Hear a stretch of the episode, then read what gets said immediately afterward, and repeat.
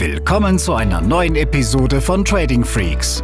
Hier bekommst du tägliche Trading-Tipps und das nötige Fachwissen für deinen Weg zum erfolgreichen Trader. Willkommen zu einer neuen Podcast-Episode. Hier ist Tim von Trading Freaks und heute spreche ich mit dir über ja, fünf Tipps aus der Trading-Psychologie, auch wenn das ein Thema ist, wo die am wenigsten Bock drauf haben. So wissen ja die erfahrenen Trader unter euch, dass das Thema Psychologie eine riesengroße Rolle spielt, denn du kannst der beste Trader sein, beziehungsweise du kannst das beste System haben, nicht der beste Trader. Wenn du dich emotional nicht im Griff hast, dann wird es nichts mit diesem System, dann wirst du auch das verhauen. Warum ist das so? Als Trader treffen wir laufend Entscheidungen, noch wirklich rund um die Uhr. Gehe ich in diesen Trade rein oder lasse ich es sein? Welche Größe nehme ich? Wie viel riskiere ich? Wo gehe ich rein? Wo gehe ich raus?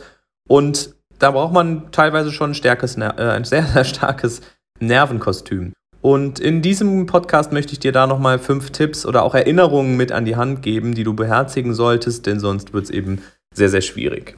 Und der erste Tipp lautet, eröffne niemals so große Positionsgrößen, dass du danach nervös jedem Tick hinterher schaust und dein Puls nach oben schießt. Ja, nochmal, eröffne niemals so große Positionsgrößen, dass du danach nervös jedem Tick dieses Kurses hinterher schaust und dein Puls dabei nach oben schießt. Denn nochmal, es gibt keine hundertprozentige Sicherheit und die Emotionen, die da entstehen, wenn diese Positionsgröße im Verhältnis zu deinem Konto viel zu groß ist, die verschleiern dann eigentlich deinen klaren Blick auf das Setup oder das, was du handeln möchtest.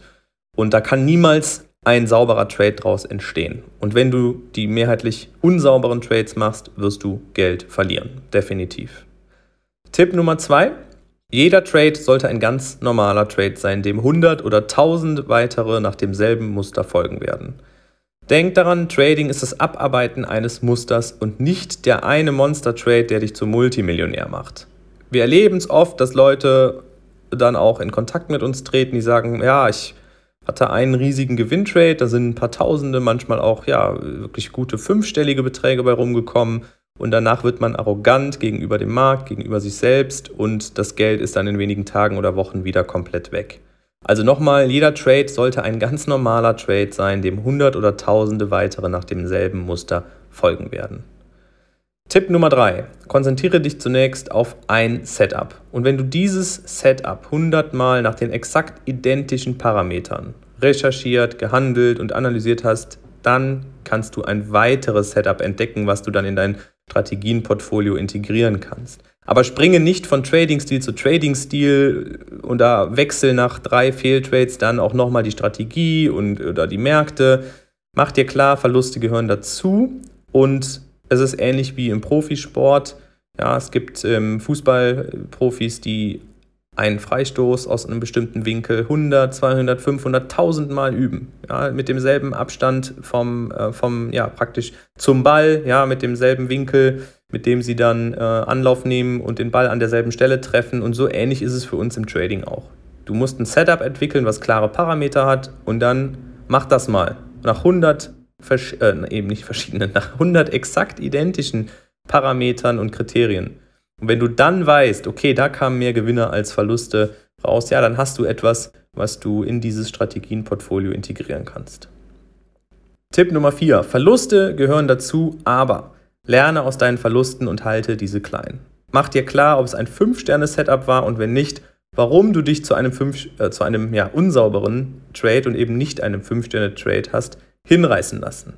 Ja, also nochmal, akzeptiere Verluste, aber lass es nicht einfach so stehen, mach dir klar, warum war es ein Verlust. Denn es kann Trades geben, die waren sauber, die waren sauber geplant, das Muster passt und du wirst trotzdem ausgestoppt. Dann solltest du dich nicht länger damit beschäftigen und einfach sagen, Mund abputzen, weiter geht's.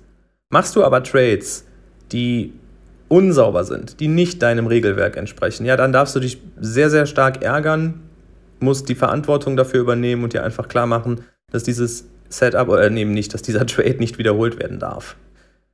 Last but not least Tipp Nummer 5.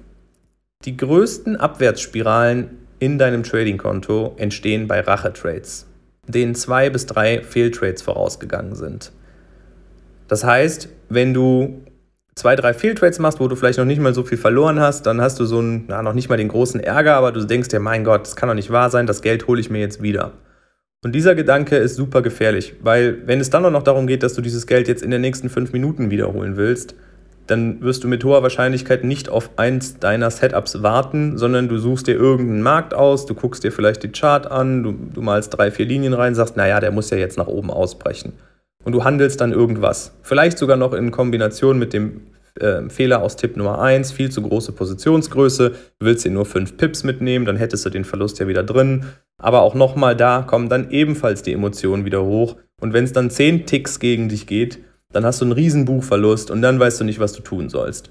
Und das ist das, was ich meine. Da entstehen dann diese Abwärtsspiralen bei diesen Rachetrades. Du musst die Geduld und die Disziplin entwickeln, zu warten, bis die Zeit für den nächsten Trade gekommen ist. Und wenn das ein, zwei, drei Tage dauert, dann ist es so.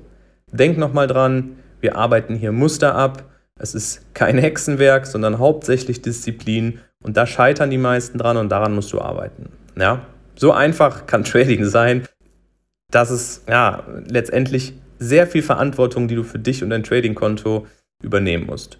Wenn du heute sagst, dass da fehlt dir noch Unterstützung, da brauchst du einen Sparingspartner oder auch auf der anderen Seite jemanden, der dir nicht nur die, die psychologischen Tipps gibt, sondern der ein Setup gemeinsam mit dir aufbaut oder du einfach bestehende jetzt nutzen willst, dann ja, schau dir an, was, was wir hier zu bieten haben. Das ist nämlich eine ganze Menge, zum Beispiel im Rahmen des Top-Trader-Programms, wo wir Leute ausbilden, wo es feststehende Setups gibt, die du lernen und umsetzen kannst. Natürlich auch dann mit deinen eigenen Parameter weiterentwickeln, was auch einige bei uns machen.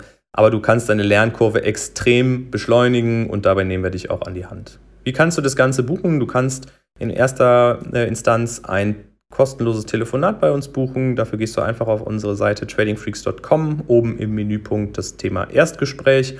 Oder auch da gibt es Informationen zum Top-Trader-Programm, wo du dir auch ein Info-PDF ziehen kannst und dann nach ein, zwei Tagen auch ein Angebot von uns zum Top-Trader-Programm bekommst. Mach was draus, bei Rückfragen stehen wir dir gerne zur Verfügung und bis zur nächsten Folge. Diese Episode ist zu Ende. Abonniere diesen Kanal für noch mehr Trading-Tipps und schau vorbei auf tradingfreaks.com.